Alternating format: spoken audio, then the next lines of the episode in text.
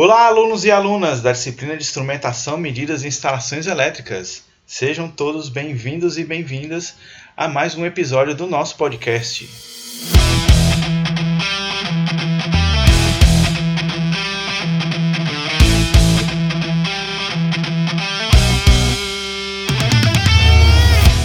Aqui, professor Rafael Amaral. E aqui é o professor Dal. No nosso último bate-papo, encerramos a unidade 8, falando de tópicos importantes que se baseia na especificação técnica número 124 de 2019 da Enel Distribuição Ceará, onde tratamos aí das terminologias, limites de fornecimento, bem como as condições gerais de fornecimento para instalações elétricas de baixa tensão.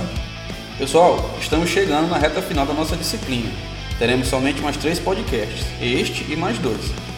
Esses podcasts vão falar sobre a unidade 9, onde nós falaremos de choque elétrico, tomada de terra, tipos de aterramento, falaremos ainda sobre componentes de proteção, proteção contra sobrecorrente e proteção contra descargas atmosféricas. Após essa unidade, vocês já terão todo o conhecimento necessário para a realização do projeto final disponível para consulta a qualquer momento que desejar. Então, já vamos começar a fazer esse projeto final aí, ok? E aí, bora lá começar? Vamos começar.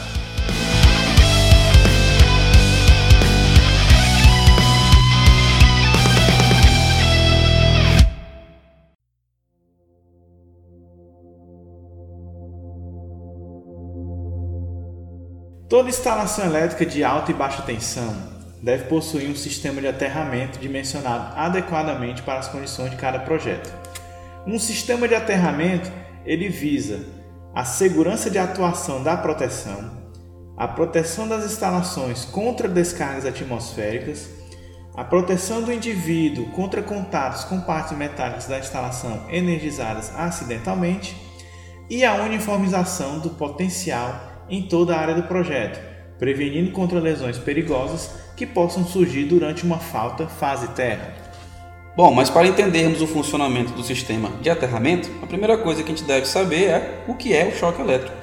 Bom, a sua definição formal, ele trata-se do efeito patofisiológico resultante da passagem de uma corrente elétrica através do corpo de uma pessoa ou animal. Os choques podem provir de dois tipos de contatos: o contato direto, sendo ele o contato de pessoas ou animais com partes vivas sob tensão, e o indireto, sendo o contato de pessoas ou animais com uma massa que ficou sob tensão em condições de falha de isolamento, ou seja, condição de falta. Assim, pessoal, ao encostar em algo propositavelmente energizado, você corre o risco de levar choque elétrico e também se você encostar em algo que estava erroneamente energizado. Por isso, o extremo cuidado com esse tema em instalações elétricas, ok? E por que que isso acontece? Bem, pelo simples fato de que o nosso corpo e o corpo também dos animais se comportam como um condutor elétrico que possui inclusive uma resistência elétrica. E se temos resistência e passagem de elétrons, a gente vai ter o que, pessoal? Acertou quem pensou em energia e em potência em forma de calor. No slide 5 é apresentado uma representação do corpo humano e a respectiva quantidade de resistência para diferentes partes do corpo. Tipicamente, o valor de resistência do corpo humano é de 1000 ohms ou 1 kΩ, mas como pode ser visto aí na figura, teremos algumas divisões. Vale ressaltar que se a pele estiver úmida, isso deixa a resistência praticamente zerada e por isso que o corpo molhado corre um risco muito mais alto de levar algum choque elétrico mais severo. Já no slide 6 temos uma tabela que mostra Dependendo da intensidade da corrente alternada que passa pelo nosso corpo, quais são as perturbações possíveis durante o contato com o choque elétrico, qual é o estado possível da vítima após o contato e o resultado mais provável que pode acontecer com essa vítima devido a esse contato. Dá para perceber pela tabela que um valor pequeno de corrente elétrica pode causar um estrago muito grande. Para você ter uma noção, acima de 200 mA somente, a pessoa já pode falecer. Vai depender de quanto tempo ela vai ficar exposta ou não para a condição de choque elétrico.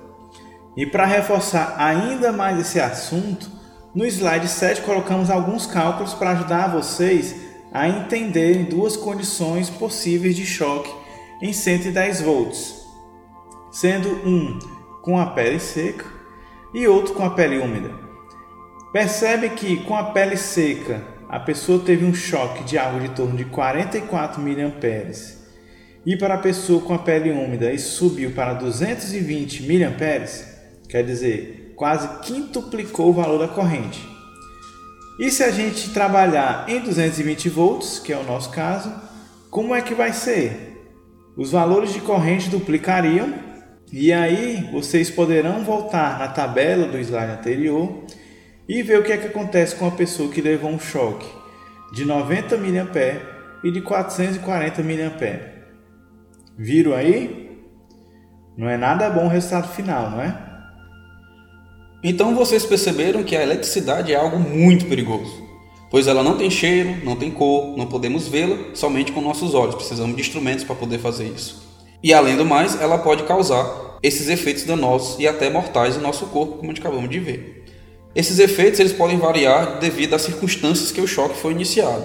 Né? E basicamente a gente consegue dividir essa circunstância em oito possibilidades, que são a natureza da corrente, se ela é CC ou CA, ou seja, corrente contínua ou corrente alternada, o nível de frequência, né, ou seja, quanto, quanto é a variação de frequência dessa onda, no nosso caso 60 Hz, o tipo de contato, se ele foi direto ou indireto, a gente acabou de falar sobre isso, o isolamento do corpo da vítima em questão, se nós estamos com equipamento de, de proteção individual, os famosos EPIs, né, isso vai alterar um pouco o isolamento, no sentido de melhorá-lo e proteger mais o indivíduo, da própria intensidade da corrente que passa, da condição de resistência do corpo no momento do, do, do, ocorrido e o percurso da corrente no corpo e a duração também desse choque. Percebeu que são diversas variáveis, tornando isso um negócio muito complexo de se entender.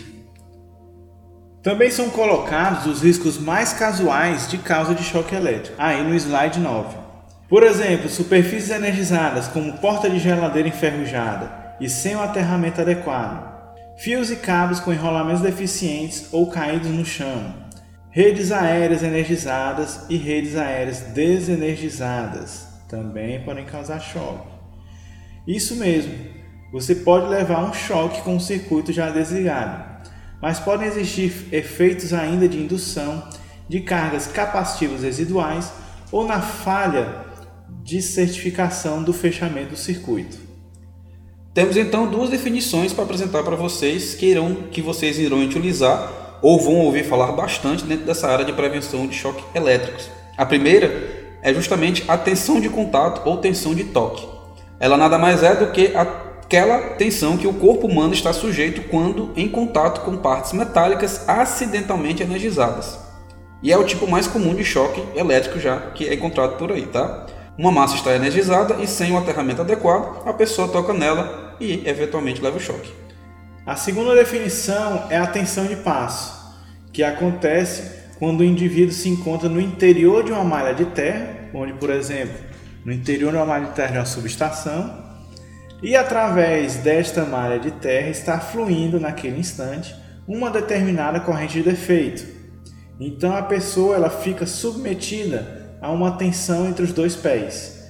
Inclusive essa situação ela ocorre bastante nas subestações onde se você der um passo maior que o estabelecido por segurança, você ou o operador poderá sofrer um choque elétrico que não é nada agradável. Assim, até a distância do passo que deve ser dado dentro de uma subestação, ela é calculada por vocês enquanto engenheiros, a fim de fornecer segurança aos operadores da subestação. Isso é bem interessante, né? Outra condição a ser levada em conta também é o caminho pelo qual a corrente está passando pelo nosso corpo. Aí no slide 12 temos alguns exemplos, onde o mais perigoso é no qual a corrente tem o menor caminho para se passar pelo corpo, pois assim a resistência será menor à medida que o caminho diminui. E também se durante esse percurso o choque atravessar o coração, podendo causar arritmias cardíacas, ou seja, o descompasso, o descompasso do batimento cardíaco, podendo provocar ainda outras complicações na vítima. Vista essa parte de choque elétrico, Vamos passar agora para os tipos de tomadas com aterramento. A gente já falou desse assunto em podcasts passados, onde nós tratamos sobre os tipos e padronizações das tomadas. Se lembram disso? Pois é. No slide 13 é apresentado novamente os principais tipos, os principais padrões de tomadas que a gente tem aí mundo afora. A gente tem o tipo americano, a gente tem o nosso padrão, padrão brasileiro, o europeu, o do Reino Unido, tudo isso mostrado no slide da esquerda para a direita. E onde sempre, como mostra as figuras, o plug central é que é o plug do condutor do aterramento, ok? Vale ressaltar que, por curiosidade, o plug europeu, o conector do terra, ele fica na tomada, né, que a gente chama popularmente aí da, da tomada fêmea, e não na tomada macho, que seria o plug. No slide 14 temos aí um mapa mundi com a adoção dos respectivos tipos de tomadas, dividido aí pelas várias regiões do mundo. Falaremos então especificamente do aterramento elétrico. Bom, temos que o termo aterramento se refere à terra propriamente dita, ou a uma grande massa que se utiliza em seu lugar. Quando falamos que algo está aterrado, queremos dizer então que pelo menos um de seus elementos está propositalmente ligado à Terra. Nem todos os sistemas precisam estar ligados à Terra, mas nossos sistemas elétricos, quando referenciamos a uma tensão, elas estão sim referenciadas à Terra. Assim, quando se fala em 220 volts fase neutro, na verdade esse potencial é em relação ao fase e ao Terra. Dentro, obviamente dentro do ambiente de instalações elétricas é, que nós estamos falando, tá pessoal? Assim, para o computador ou um sistema eletrônico se comunicar com outro, zero, é uma tensão crítica para sua operação. Então, como a Terra nos circunda, ela é uma boa escolha para o ponto de referência. E aterrar um sistema, ou seja, ligar intencionalmente um condutor fase ou o que é o mais comum, que é ligar intencionalmente o neutro à Terra, ele tem como objetivo controlar a tensão em relação à Terra dentro de limites previsíveis. Este aterramento também fornece um caminho seguro para a circulação de corrente, que irá permitir a detecção de uma ligação indesejada entre condutores vivos e a Terra, provocando a atuação de dispositivos que removerão essa tensão. Dessa forma, nós temos dois objetivos. Primeiro, a gente tem que proteger as pessoas e o patrimônio contra um curto-circuito na instalação. E segundo, é oferecer um caminho seguro, controlado e de baixa impedância em direção à Terra para correntes induzidas por descargas atmosféricas. Apresentamos então exemplos do que o aterramento poderá proporcionar para as pessoas e os animais. E aí no slide 17 é apresentado que a segurança pessoal acontece, pois sendo uma carcaça elétrica aterrada, ela irá fornecer um caminho de menor impedância que o próprio corpo dessa, pessoa, dessa possível vítima. Assim, a mesma não receberá o choque. Já em relação ao desligamento automático, utiliza-se sistema de proteção e esse sistema vai perceber que existe uma falha ou um curto e esse dispositivo desligará a carga imediatamente após a percepção do surto. Existe também o controle das tensões, ou seja, o aterramento permite um controle das tensões envolvidas no solo, passo de toque, por exemplo, que a gente acabou de falar. Quando um curto-circuito fase neutro retorna pela Terra para a fonte próxima ou quando ocorre uma descarga atmosférica. E já para cargas estáticas, a gente tem que o aterramento deve escoar as cargas acumuladas em estruturas, suportes ou carcaças, ou carcaças dos equipamentos em geral. Essas carcaças se acumulam pela natural condição eletrostática. E por fim, em equipamentos eletrônicos, especificamente para os circuitos, né, os circuitos eletrônicos, o aterramento deve fornecer um plano de referência sem perturbações, de tal modo que eles possam operar satisfatoriamente tanto em altas quanto baixas frequências. Com o entendimento então do aterramento, vamos falar sobre os tipos de eletrodos que são utilizados em sistemas de aterramento. Eles podem ser eletrodos naturais ou não naturais. Nos eletrodos naturais, a gente tem como exemplo estruturas metálicas de prédios que são fixadas nas fundações de concreto. Essas estruturas servem como eletrodo e condutor de aterramento. Mas, para se ter certeza disso, é preciso fazer o teste de continuidade, verificando se aí a resistência do aterramento. Os eletrodos não naturais são os eletrodos verticais fabricados. Então, normalmente são as hastes de aterramento fixadas aos solos, onde aí nós temos um exemplo disso lá no slide 21. E por fim, nós temos também como eletrodos não naturais as malhas de terra, que são eletrodos tanto verticais como horizontais e que são aplicadas onde o terreno ele é muito rochoso ou ele é arenoso e aí o solo ele tende a ser seco e um solo seco significa que eu tenho um solo de alta resistividade, né? E o que não é desejável para uma resistência de terra. A resistência de terra tem que ser bem baixinha, bem pequena, para que a corrente queira circular por ela, uma corrente de falta, ao invés de circular pela gente ou por algum equipamento. Assim, soluções técnicas adequadas elas devem ser utilizadas com relação à malha de terra, né, onde o exemplo aí também é mostrado lá no slide 21. É verdade, Amaro. Bom, se soluções técnicas são necessárias, são necessárias normas para darem é, horizontes de como fazer essas soluções. Então a gente vai voltar a falar da NBR 5410, mais especificamente no que ela normatiza sobre os sistemas de aterramento, beleza? Bom, de acordo com o 5410, as instalações elétricas de baixa tensão devem obedecer, quanto aos aterramentos, funcional e de proteção, os três esquemas de aterramentos básicos, o TT, o TN e o IT, designados pela seguinte simbologia. A primeira letra ela vai indicar a alimentação em relação ao terra. T sendo um ponto diretamente aterrado, o I sendo nenhum ponto aterrado ou o aterramento através de impedância razoável.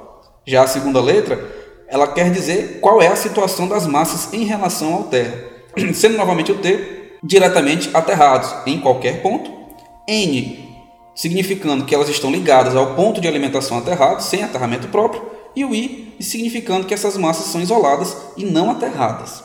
Outras letras, ou seja, você pode usar outras letras eventuais, elas podem especificar a forma do aterramento da massa, utilizando o aterramento da fonte de alimentação, sendo elas a letra S dizendo que o neutro e o condutor de proteção, ou seja, o condutor neutro e o condutor de proteção, são utilizados como condutores distintos, ou seja, condutores separados. E a letra C significa que o neutro e o condutor de proteção são utilizados como um único condutor, o condutor chamado PEN, ou PEN, que a gente já falou sobre ele também nos podcasts passados, ok? Um ponto da instalação, que normalmente é o neutro, ele é diretamente aterrado e as massas dos equipamentos são ligadas a esse ponto por um condutor. Então esse esquema aí descrito agora, ele pode ser classificado como sendo um sistema TN-S ou TNS, né, onde eu tenho condutores neutro e de proteção separados, distintos. Pode ser o TNC, onde a função de neutro e proteção são exercidas pelo mesmo condutor, o condutor PEN. E ele pode ser TNCS, onde eu tenho esquemas TNS e TNC utilizados na mesma instalação. Vocês vão entender melhor daqui a pouquinho. Bom, vamos falar então cada um deles. Começando pelo sistema TNS. Bom, as características são as seguintes: os condutores neutro e proteção PE são separados, possui baixa impedância para correntes de falta, ou seja, altas correntes, utilizado quando a distância entre a carga e a fonte não é muito grande e nesse tipo de esquema, o condutor de proteção PE está sempre com tensão zero.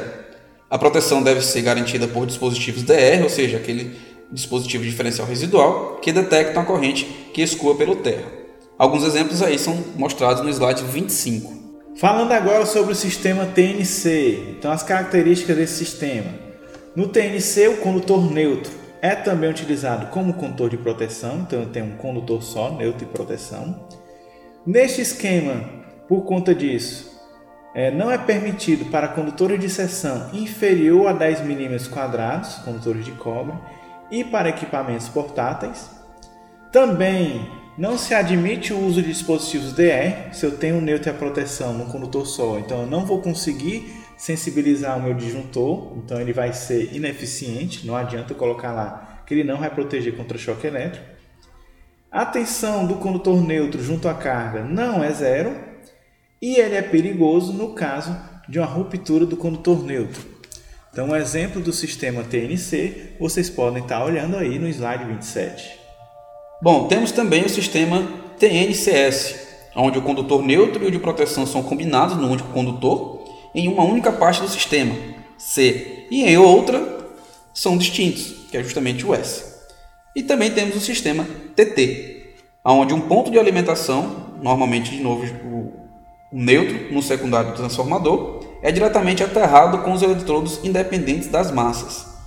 Todas as massas protegidas contra contatos indiretos devem ser ligadas a um ponto único para evitar malhas e surgimento de tensões de passo. A proteção ainda deve ser garantida por um dispositivo DR, pois representa o único meio adequado para proteção contra choques elétricos, instalado na origem da instalação. E além disso, é recomendado onde a carga e a fonte estiverem em grandes distâncias uma das outras. Tá? Um exemplo desse tipo de sistema é apresentado aí no slide 29. E por fim, falando aí sobre os sistemas de aterramento, nós temos o sistema IT, que significa então que um ponto de alimentação, a letra I, não está diretamente aterrado, né, isolado da Terra, ou aterrado, ou ele é aterrado por uma impedância e massa com eletrodo independente. Esse sistema IT foi muito utilizado no passado, principalmente nos Estados Unidos, e ele foi abandonado por problemas de tensões transitórias que ocorriam em grandes instalações. Ele exige uma manutenção especializada, com inspeções e medições periódicas da resistência de isolação, e ele só deve ser usado onde é indispensável a continuidade do serviço, ou seja, em hospitais, em indústrias, etc. O DR também é um dispositivo mais indicado para a proteção contra contatos indiretos aqui nesse sistema, e no slide 32 são apresentados os vários exemplos de como se configura esse tipo de sistema de aterramento.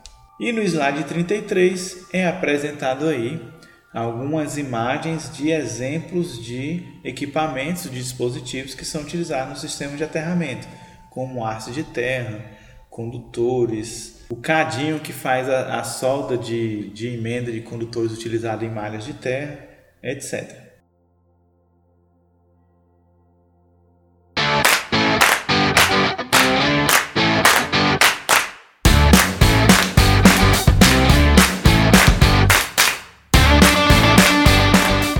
Bom, é isso aí, pessoal. Hoje foi bem rápido, tá?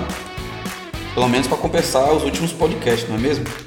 Bom, ainda falta mais dois podcasts, como foi falado no início desse, desse nosso bate-papo, ainda sobre a parte de dispositivo de proteção, e com eles encerramos os conteúdos da nossa disciplina, ok?